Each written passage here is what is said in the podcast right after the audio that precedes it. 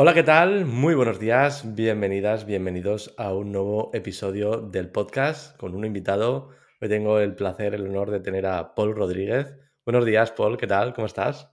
Buenas, muy bien, un placer estar aquí contigo. Igualmente, la verdad que es un placer. Eh, te sigo desde hace tiempo en, tus contenidos, lo que vas haciendo en Twitter, etc. Y, la verdad que, que me mola lo que haces y te dije, oye, vente al podcast a charlar un ratito Vamos a hablar un poquito de podcasting, un poquito de creación de contenidos, que es un poco lo que, lo que, tú, lo que tú conoces. Bien. Así que bueno, antes de comenzar un poquito a hablar de, hablar de podcasting, hablar de contenidos, cuéntanos quién eres, a qué te dedicas y qué es lo que estás haciendo ahora, porque haces muchas cosas. Bueno, yo tiendo a no definirme mucho en, eh, en, ponerme etiquetas porque, entre otras cosas, he cambiado mucho, ¿no? Entonces, a veces me pongo una etiqueta y a, las dos semanas digo, esto ya no, no me veo reflejado. No sé, por qué me suena bastante. sí, sí, sí, sí ya, ya lo veo antiguo, ¿no?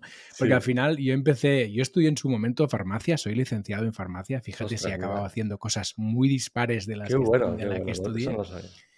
Bueno, por aquello de que tienes 18 no sabes qué hacer con tu vida, mi abuelo era farmacéutico, cosas de estas, ¿no? Y al final acabé allí y como no sabía muy bien qué hacer, estudié, terminé, me puse a trabajar en la industria farmacéutica y a los eh, cinco años trabajando en la industria farmacéutica, estoy hablando de hace ya 12, eh, vi que en Internet se podían hacer negocios, ¿no? Y ahí es donde hice el clic y dije, ostras, esto es lo mío, ahora sí veo que aquí hay una cosa que a mí me encaja, que hasta ahora, aquel momento no la había visto nunca, ¿no? Y me lancé me lancé, empecé a emprender, creé una empresa, me, pegué una leche bastante importante, cosas que pasan cuando empiezas porque no sabes qué estás haciendo, básicamente. Y luego eh, dio la casualidad de que estaba en un coworking aquí en Vic y coincidí con los fundadores de Factura Directa que eso es un SaaS, ¿no? Es un software as a service para, autónomos y pequeñas empresas. y ahí es donde realmente he aprendido qué es esto de Internet y qué son los negocios de Internet, porque estuve casi siete años con ellos, ¿no? Desde el principio de la empresa hasta que me fui yo, que había más de 5.000 clientes ya, y estuve llevando pues la parte de marketing y de comunicación digamos que ahí es donde hice realmente mi máster, ¿no? En negocios online. Claro. Y en paralelo, pues he tenido varias cosas, ¿no? Y sobre todo siempre muy ligado a la creación de contenidos y de, pequeños side projects, ¿no? Empecé con los blogs de WordPress por allá por 2000 y, qué sé, igual sería 2012, 2013. Em, luego eh, me picó el gusanito del podcasting y en 2018 lancé un podcast que se llama Planeta M, que sigue vigente hoy en día, se sigue produciendo, pero ya no lo produzco yo, lo produce un dominio que se lo vendí después de tres temporadas. Ellos eran los patrocinadores y de forma natural a mí no me encajaba. quedaron.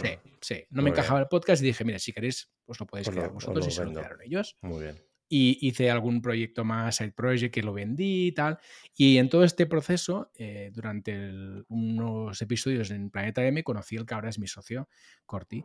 Y ahí es donde vimos que había, pues, pues eh, teníamos inquietudes parecidas, ¿no? Que nos molaba el tema de emprender online, nos molaban los negocios SaaS y queríamos hacer algo en el mundo de la creación de contenidos. Entonces, yo ahora mismo me podría definir como creador de contenidos y emprendedor online. Básicamente, estas son las dos etiquetas con las que me siento más identificado. Me gusta, me gustan esas etiquetas. Yo también me siento identificado con ellas, así que me mola. Igual te la, cojo y me la pongo en el. Yo, estas dos son las que estoy utilizando últimamente. Porque también me dan bastante juego, en el sentido de que son bastante abiertas. Claro, exactamente. exactamente, exactamente. Está muy bien. Muy bien. Eh, has hablado de podcasting, del, bueno, el, el, podcast de Planeta M. O sea, eres conoces bastante el mundo del podcasting. He leído en tu web que te apasiona los audios en general, el podcasting, que escuchas muchos podcasts. ¿Escuchas algún podcast de salud, tipo nutrición, deporte? He tenido medicina? épocas. He tenido épocas que he pasado por, por fitness revolucionario, por grandes clásicos ¿no? De, del podcasting y los contenidos de la nutrición y el deporte, pero no soy muy consumidor de esto al final no es un tema que me apasione, sinceramente, al final es un tema que, sé que es importante, que tiene su importancia, pero digamos que en el momento que entendí que era importante, ya como lo he incluido en mi vida, ¿no? He claro. logrado hacer muchas mejoras a nivel de, nutrición y de deporte, y es como algo que más o menos lo tengo estabilizado. Supongo que dentro de un tiempo me vendrá otra neura otra vez y diré, pues ahora tengo que mejorar esto. Entonces, pues y ya te pones a escuchar. Voy como por etapas, ¿no? Eh, me, cogen neuras y entonces consumo contenidos de esa neura. sí, a, mí me pasa algo parecido. Yo lo que hago es, hay momentos que, no, que escucho muchos podcasts de emprendimiento, que sí, de marketing, mm. de tipo de este tipo, y hay un momento que estoy tan saturado de marketing y de emprendimiento que necesito, mm, me los quito todos y me pongo a buscar de, o de salud o de cine. Ahora estoy escuchando mucho de cine porque así me, me vado completamente, porque si me escucho de emprendimiento y de marketing, se me surge una idea. Tengo una esta, esto, esto me lo apunto, tengo que hacerlo y a veces no quiero, quiero hacer deporte y quiero eh, evadirme un poquito y, es, muy interesante. Muy bien.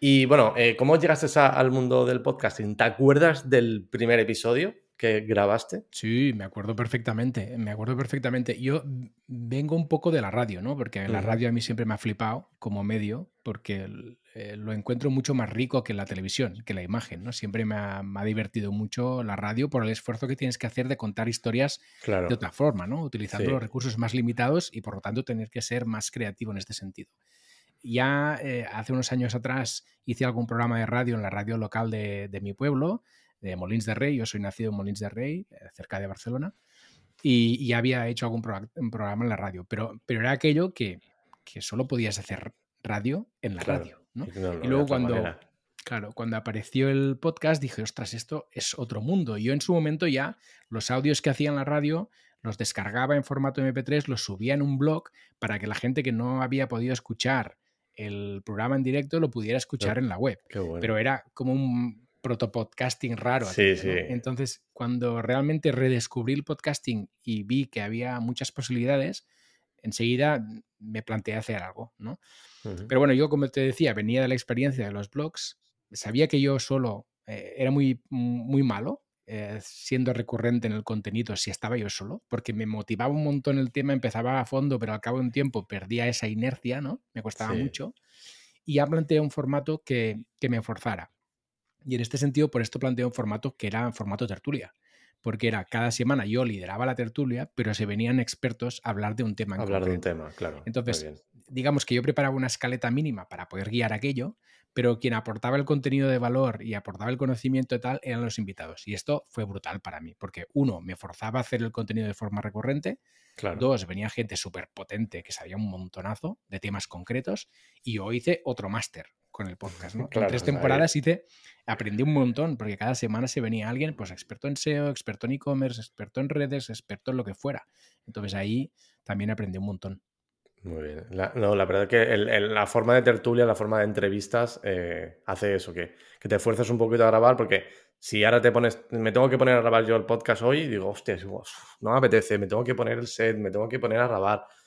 Eh, es como que, pero si tienes, claro, has quedado con una persona, contigo en este caso, por ejemplo, para grabar, o sea, mm, quiera o no, tengo que ponerme porque si no quedas fatal, quedas muy mal y, y, te, y te fuerza. Y lo que tú dices, eh, tú preparas la escaleta y no tienes que estar hablando todo el rato, que yo sí que tengo el podcast en solitario, que sí que alterno un poquito, eh, parte solitario, parte con entrevistas. Y la parte de las entrevistas normalmente tienen mucho más alcance, obviamente, y que son, esos más, más, más ligeras de, preparar porque no estoy todo el rato hablando, que al final te cansa bastante. Y mm. la verdad que es muy, muy, muy interesante. Sí, y son dinámicas también, ¿no? Porque al final el hecho de tener dos voces o más de dos, ¿no? al final le dan un dinamismo al audio y es, y es agradable, ¿no? Porque tú como oyente te, sientes dentro de esa tertulia, ¿no? Te sientes dentro de, esta, de esa conversación, estás escuchando la conversación y tú vas pensando en tus cosas mientras escuchas aquello, ¿no? En qué dirías incluso si estuvieras allí, ¿no? Y esto le da muy, mucha riqueza al contenido. Hmm. Como yo estoy un poquito más enfocado al mundo de la salud, de los proyectos online en, temas de, salud y hmm. nutrición, medicina, etcétera, ¿cómo ves el podcasting en, el mundo de la salud? ¿Cómo lo pues ves con futuro? ¿Lo ves eh, colapsado? No, no, yo creo que no. Yo creo que, hay mucho por hacer aún. Es verdad que hay muchos creadores ya creando contenidos en este, en este sector, pero es que es un sector que, está en auge, que tiene mucho interés y que interesa a todo el mundo. Al final, mm, si tú ves, si tú miras las categorías de, de, podcast más escuchadas, está el True Crime, que siempre está ahí, ¿no? Mm. Pero luego, si vas a mirar las, las demás categorías, la salud siempre, siempre está presente, ¿no? La salud y la nutrición, porque al final es algo que todos vamos tomando más conciencia a nivel de mm, sociedad y por lo tanto todos queremos estar al día y aprender eh, de estos temas. Entonces ahí yo creo que lo que va a ser interesante ver es cómo esto eh, se va transformando en como pequeños medios unipersonales, ¿no? Y, antes hablábamos de Marcos Vázquez, que me parece un referente en este sentido. Es un crack. Que al final eh, pues ha creado una serie de contenidos y a partir de su figura, ¿no? Ha montado como un medio personal casi, ¿no? Un medio de información que tiene mm, distintos canales de, comunicación, de información, de comunidad, de formación incluso, etcétera, etcétera, ¿no? Y yo creo que esto lo vamos a ir viendo más y más, ¿no? Y que tiene mucho sentido porque al final es, no es solo que yo me quiera informar de la parte de la nutrición o el deporte y la salud en general, sino que quiero que alguien me lo filtre, ¿no? Es decir, yo quiero fiarme de alguien. Y esto es lo que me parece muy interesante, que es que mm. hay una persona que para ti sea el referente en estos temas, que se dedique a curarte, a ordenarte, a, hacerte llegar la información ¿no? de todo esto de una forma que a ti te, llegue y que a ti te guste y que conectes con aquella persona. Entonces aquí yo creo que hay posibilidad de, que entre un montonazo de gente, ¿no? Porque cada uno va a tener su referente. Claro, y aparte que cada uno tiene su, propio estilo, la manera de la que habla, cada uno le puede enganchar más una, manera de un, podcaster o otro. Yo la verdad es que sí. Sí que es verdad que cada vez hay más y la verdad que es, un, es bueno que haya cada vez más porque eso va a animar a la gente a que haga podcast y está muy bien. Y a mí cuando me preguntan, oye, ¿qué hago? ¿Lanzo un podcast? Yo le digo que sí, lánzate un podcast porque en nutrición es que en temas de salud, lo que tú dices, temas de marketing es algo más nicho, que es algo más hacia temas de emprendimiento, tal. Pero temas de salud, yo lo veo con. Yo igual empiezo otra vez el podcast de Cocinando Conciencias. Tenía, yo empecé haciendo un podcast de nutrición, mm. pues ya, como soy nutricionista y tal, y tenía bastantes escuchas, tal. Luego ya me pasé al mundo de la creación de negocios online también, como tú y tal y dejé ese, ese, proyecto, lo dejé aparcado. Pero es que sigue teniendo escuchas a día de hoy y hace cuatro años que no publico ni un episodio. Y aún sigue entrando gente a la web, sigue escuchándolo, con lo que sí, eh, hay que, hay que, yo creo que hay que meterse en el mundo del podcasting y, la verdad que, y a veces, cada vez es más sencillo, tenemos más herramientas y ahora hablaremos de, de Mumbler, que es la, la, la vuestra, que esa es la buena, claro que sí. Y eh, bueno, hablas mucho de crear contenido, tanto gratuito como, como premium, como de pago, y eso vamos a hablar un poquito del premium. Y vamos a, voy a hablar de una situación hipotética. Imagínate que eres un nutricionista, un, médico que acaba de salir de la carrera y se tiene que enfrentar al mundo laboral. Eh, ¿Le animarías a crear, empezar a crear contenido? ¿Qué tipo de contenido? Si fuera podcast directamente, vídeo, eh, artículos, depende. Sí, rotundamente sí. Yo, la semana pasada estuve aquí en la Universidad de Vic dando unas clases sobre marketing con, estudiantes de máster, ¿no? Y, se lo comentaba, haciendo el café se lo decía, digo, mira, hoy en día lo que ocurre es que todo el mundo tiene una carrera y un máster, ¿vale? A ver, todo el mundo que ha querido estudiar y tal, ¿no? Tú cuando vas a, cualquier empresa a buscar trabajo, a, promocionarte a ti mismo y vender tus servicios, lo que sea, eh, te vas a encontrar con gente que tiene exactamente lo mismo que tienes tú, a nivel de estudios. Entonces, tienes que diferenciarte de algún modo, tienes que aportar algo más, ¿no? Y sin duda, un muy buen modo de conseguirlo es tener contenidos propios o tener una pequeña comunidad, ¿no? Que ya te conozca y demás. ¿Por qué? Porque desde el punto de vista de una empresa que tiene que ficharte o un cliente que tiene que ficharte, ¿no? Tú ya estás, tienes iniciativa, eres proactivo, estás haciendo cosas, estás eh, generando enlaces con otra gente del sector y etcétera, etcétera. Entonces, el, canal me da igual, eh, donde tú estés cómodo. Claro. Si es un podcast, es un podcast. Si es un vídeo, porque estás cómodo en el vídeo, pues el vídeo. Si es una newsletter, una newsletter. Si es un perfil de Twitter en el que curas contenidos, pues es un perfil de Twitter. Me da igual. La cuestión es que tú estés generando contenidos sobre tu sector, que esto te permitirá profundizar en el sector, saber cómo está el sector en aquel momento, generar contactos interesantes dentro del sector y esto te va a abrir puertas 100% seguro.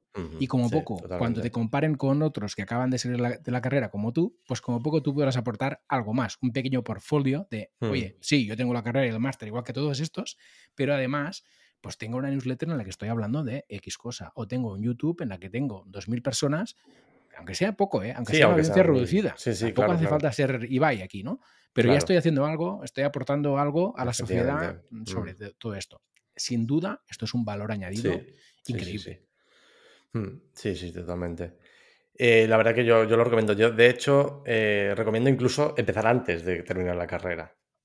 cuando estás estudiando, cuando estás estudiando, cuando estás haciendo cosas, eh, ya empezar a hablar de, y yo se lo comentaba mucho a los estudiantes, de decirles, empezar eh, hablando de lo que estás aprendiendo en clase, lo que estás aprendiendo, porque así ya empiezas a crear comunidad y sobre todo también, porque obviamente el primer podcast que hagas, el primer vídeo, el primer artículo va a ser una mierda comparado con cuando lleves dos años. Pero si ya empiezas en segundo o tercero de carrera, cuando salgas ya llevas uno o dos años y ya vas a poder crear contenido un poquito más, eh, con más calidad y aunque luego digas, bueno, voy a volver a empezar, no de cero, sino de nuevo, pero que yo creo que sí que, la verdad que súper recomendable crear crear contenido básico. Empezar lo, más pronto posible, equivocarse lo más pronto posible, ¿no? iterar las cosas, mejorar, mejora continua y al final generar contactos. Oye, es que, mm, es que cuanto antes empieces, antes vas a tener esos contactos interesantes, antes vas a posicionar, tu marca personal. O sea que sí. Totalmente, totalmente. Y recomiendas más utilizar la marca personal, ¿no? En este caso.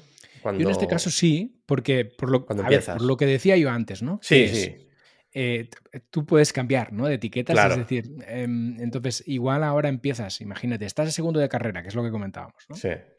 Y te está flipando, me invento, la nutrición X, ¿no? O tal. Entonces, le pones ese nombre a tu proyecto, empiezas a construir esa marca y dentro de un año te das cuenta de que no. Que no te mola. En lugar de eso, lo que te molaba es otra cosa. Y entonces ahí tienes un problema. Entonces, yo siempre, mi recomendación es, empieza por tu marca personal, construye tu marca personal, construye una audiencia alrededor tuyo si puedes, acércala a ti en forma de tener una base de datos propia, una newsletter, algo que, que puedas captar emails y los puedas tener ahí controlados y les puedes enviar información siempre que quieras. Y a partir de ahí, crea proyectos, ¿no? Y, ahí sí ponle nombre a ese proyecto. Pues ahora me flipa la nutrición tal, pues le pongo ese nombre. Luego me flipa el, qué sé, pues otro nombre. Pero vas creando proyectos que puedas abrir y cerrar fácil, fácilmente, ¿no? Muy bien, sí, sí. Sí, la verdad que la marca personal, sobre todo cuando empiezas, es, es básica, es muy, muy importante. Mm.